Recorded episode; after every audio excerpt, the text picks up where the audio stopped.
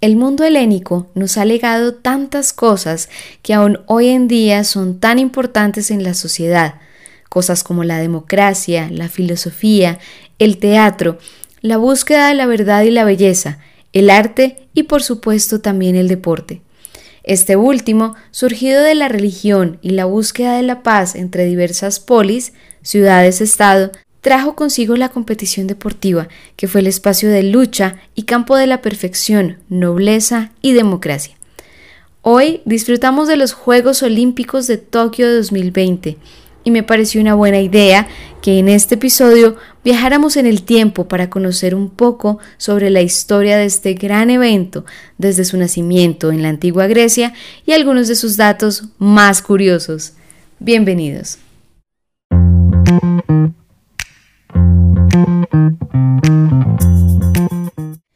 El origen de los Juegos Olímpicos no es muy claro, ya que está rodeado de mitos, leyendas y misterio. Existen diferentes relatos de historiadores y poetas que nos narran historias diferentes. En unos se habla de una carrera hacia Olimpia para entretener a Zeus, recién nacido, y otras lo atribuyen a Heracles, el hijo de Zeus. Lo que sí es seguro es que en el momento en el que se originan, Grecia pasaba por diferentes conflictos y luchas fratricidas, y el nacimiento de los Juegos Olímpicos representó un cese de hostilidades, conocido como la tregua olímpica o paz olímpica, en la que todas las guerras eran suspendidas temporalmente para que los deportistas pudieran desplazarse a Olimpia y poder participar en estos Juegos. Y aunque en los Juegos participaban decenas de polis, esta competencia les recordaba que tenían cosas en común y que juntos podían alabar a Zeus. Bueno, de hecho, este era el principal objetivo. Era un evento de origen divino que a través de sucesos deportivos y rituales en honor al gran Zeus lograba la competición noble entre los estados de toda la Hélade. El objetivo era ganar a través del juego limpio y no de la guerra. Esta es la razón por la que el premio no podía ser dinero o tierras ni nada material. Los atletas recibían el galardón en forma de corona de olivo, que simbolizaba la gloria eterna. Los griegos compitieron así durante centurias, solo para ganar una corona de hojas, por la importancia de lo que esto significaba, y así es como se forman los ideales de los Juegos Olímpicos. Todos competían en igualdad de condiciones, sin importar su escalafón social. De hecho, cuenta la historia que el primer ganador de la primera Olimpiada fue un cocinero. Así es, un cocinero llamado Córigos de Elis o Coroebus de Elis, en una carrera a pie en el año 776 a.C. El primer deporte fue el atletismo y a este se fueron agregando deportes con el tiempo. Hay una anécdota interesante en estas pruebas atléticas que llamó mi atención. Cuentan que Argeo en el 328 a.C. estaba tan contento con su victoria en el Dólico, que es una carrera, que siguió corriendo hasta su ciudad natal, desde Olimpia, para dar la noticia de su triunfo, así que corrió 100 kilómetros hasta llegar a Argos. Además de los Juegos Olímpicos, en la antigua Grecia existieron más juegos deportivos, como los Juegos Píticos, Ísmicos, los Juegos de Nemea, entre otros, en diferentes lugares y en los que se reunían miles de peregrinos para ver los Juegos, que contaban con categorías atléticas que se presentaban en los estadios y categorías artísticas que se presentaban en los teatros. Otro de los datos curiosos de la antigüedad es que las mujeres no tenían permitido participar ni como deportistas ni como espectadoras, y usualmente se piensa que la razón para esta prohibición era la desnudez de los participantes. Bueno, y en la antigüedad los griegos participaban completamente desnudos, ya que se pensaba que un cuerpo atlético era una representación del arte, la cultura y la perfección. El desarrollo espiritual, la inteligencia y el ejercicio físico habían sido las cualidades que habían hecho grandes a Hércules y Aquiles y eran los modelos hacia la perfección. Así que este culto hacia la perfección les guiaba a mostrarse desnudos ante los demás. Leyendo un poco de historia, pienso que también la desnudez llevaba a un juego más justo en el que se evitaban las armas en esa época. Bueno, y ahora volviendo al tema de la participación femenina, la prohibición no se debe a la desnudez de los atletas, como comúnmente se piensa, ya que la desnudez viene mucho después de la prohibición de la mujer. Aún así, hubo alguien que se saltó esta regla, ya que es famoso el caso de Calipátida, hija del muy querido y sabio Diágoras, campeón olímpico de boxeo. Al morir su marido, que entrenaba a su hijo para la lucha, decidió seguir con el entrenamiento ella misma. Entonces, como ella no podía entrar en el recinto sagrado, decidió disfrazarse de hombre y presentarse como el entrenador de su hijo Pisidoros. Pero para su desgracia, su hijo ganó, y pues ella estaba muy entusiasmada y por la victoria se abalanzó hacia él corriendo para abrazarlo con tan mala fortuna que la túnica cayó un poco exponiendo su feminidad. La pena por haber engañado a todos, incluso a los jueces, era la muerte, pero el tribunal, conmovido, le perdonó todo castigo por ser hija, hermana y madre de cuatro campeones olímpicos. Así Calipátida se convirtió en un símbolo desde entonces. Ahora es muy respetada en Grecia y una asociación femenina deportiva lleva su nombre. Otro elemento destacable es la antorcha olímpica, uno de los símbolos más importantes de los Juegos, en el que tenemos parte de la simbología original griega con adiciones de significado a través de la historia. Primero que todo, el fuego es un símbolo fundamental en la historia humana y en este caso tiene una fuerte influencia religiosa. En la antigua Grecia, una llama eterna era colocada frente a los principales templos en honor a los dioses y también se colocaba esta llama en Olimpia para honrar a Zeus, junto con sacrificios de animales en su honor. Sin embargo, el recorrido de la antorcha olímpica no tiene un precedente antiguo aunque en Atenas se realizaba una carrera de antorchas, que era una carrera de relevos en la que se pasaban una antorcha. Se dice que el recorrido de la antorcha está inspirado en esta competencia, está inspirado en la tregua olímpica y también se dice que simboliza el robo del fuego de los dioses por parte de Prometeo y su posterior entrega a la humanidad. Por último, también se le considera símbolo del espíritu olímpico de la antigüedad, de la iluminación espiritual y conocimiento.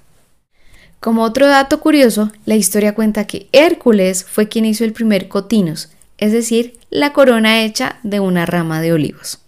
Luego tenemos los Juegos modernos que se estrenaron también en Grecia en el año 1896 y fueron conocidos como Juegos de la Primera Olimpiada. Participaron en este 241 atletas y no hubo participación femenina. Desde entonces, cada cuatro años, deportistas de todo el mundo se reúnen para competir entre ellos, con excepción de las ediciones de 1916, 1940 y 1944, debido a la Primera y Segunda Guerra Mundial y la edición del 2020 fue postergada para el 2021 por la pandemia del COVID-19. Fue hasta el año 1900 en los Juegos Olímpicos en París que las mujeres pudieron tomar parte en las Olimpiadas. La participación de las mujeres se considera como algo extraoficial, limitando su participación a deportes considerados de naturaleza femenina, según los organizadores, tales como el golf, el croquet o el tenis y tuvo una participación total de 22 mujeres. En este grupo se destaca Charlotte Cooper, una tenista con una gran reputación que ganó cinco campeonatos de Wimbledon y fue la primera campeona olímpica en la historia. Luego, en los Juegos de Ámsterdam en 1928, las mujeres representaron un poco más del 10% del total de los deportistas. En los Juegos de Londres, las mujeres representaban el 46% del total y hoy, en los Juegos Olímpicos de Tokio, representa el 49% del total, con la mayor participación femenina de la historia. Los Juegos en Brasil celebraron el mayor número de medallas olímpicas femeninas con el 44% del total. En los Juegos Olímpicos también hemos visto atletas de todas las edades, con medallistas de 10 años como Dimitrios Londras en los Juegos Olímpicos de París en 1900 y Luigina Giavotti con 11 años en los Juegos de Ámsterdam en 1928. Y tenemos un medallista como Oscar Swan que con sus 72 años logró una medalla de plata en los Juegos de Amberes en 1920. También nos encontramos con atletas excepcionales como Michael Phelps, que ha ganado 28 medallas olímpicas, de las cuales 23 son de oro. Y como datos curiosos para este año en los Juegos Olímpicos Tokio 2020, tenemos que han sido los Juegos Olímpicos más caros de la historia, pues su organización ha costado más de 12 mil millones de dólares, más los costes del aplazamiento de los Juegos, más las medidas anti-COVID, sin contar con los gastos de infraestructura. Y pues para completar, ya saben que no hay espectadores en los recintos debido a las restricciones por COVID-19. También en esta edición tenemos a la primera atleta transgénero, la pesista neolandesa Laurel Hubbard. Obviamente esto trae consigo un gran debate sobre si existe una ventaja para el atleta, ya que muchos científicos sostienen que la densidad muscular y ósea es mayor entre quienes desarrollaron la pubertad como hombres, pero otros defienden que el tratamiento de transición rebaja considerablemente las diferencias físicas. Como pudieron ver en la inauguración, Rusia no se presentó con su bandera, ya que este país no fue autorizado para participar debido a irregularidades con sus papeles y casos de dopaje, por lo que los atletas que demostraron estar en regla se presentaron bajo el nombre del Comité Olímpico Ruso. También tenemos el equipo de atletas refugiados por segunda vez en los Juegos Olímpicos. Hoy más que nunca, cuando vemos los Juegos Olímpicos, vemos lo inspirador y hermoso que es encontrar todo el mundo mostrando habilidades increíbles, fruto de la dedicación, disciplina, trabajo duro y juego limpio. Es la oportunidad de ver cómo algo como el deporte puede unirnos sin importar la nacionalidad, nuestras creencias religiosas o nuestro color de piel. Es un momento para recordar que es posible trabajar juntos y sacar lo mejor de nosotros.